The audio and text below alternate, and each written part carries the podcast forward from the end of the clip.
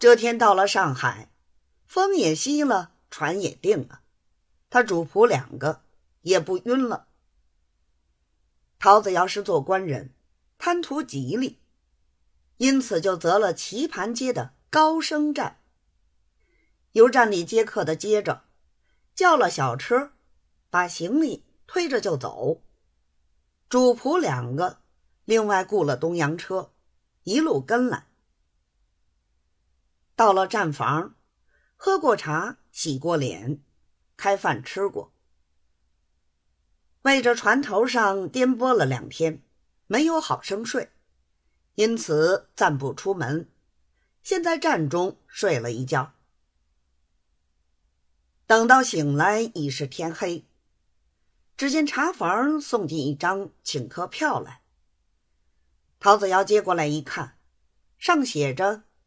即请棋盘街高升站陶子尧大人，驾临四马路老巡捕房对过一品香九号，香酌一叙，勿却为信，此请台安。末了一行便是年月日，下注三个小字儿是詹光约，旁边还住着一行小字儿。道是今日山东烟台来，问名贵上探请几个字。陶子尧看过，便知是轮船上那个账房了。他一面看条子，一面管家脚上一把手巾，接来开过，便起身换了一件单袍子，一件二尺七寸。天青对面金大绣方马褂。其实虽交八月，天气还热，手里又拿了一把折扇，叫管家拿了烟袋，加了护书，跟在后头。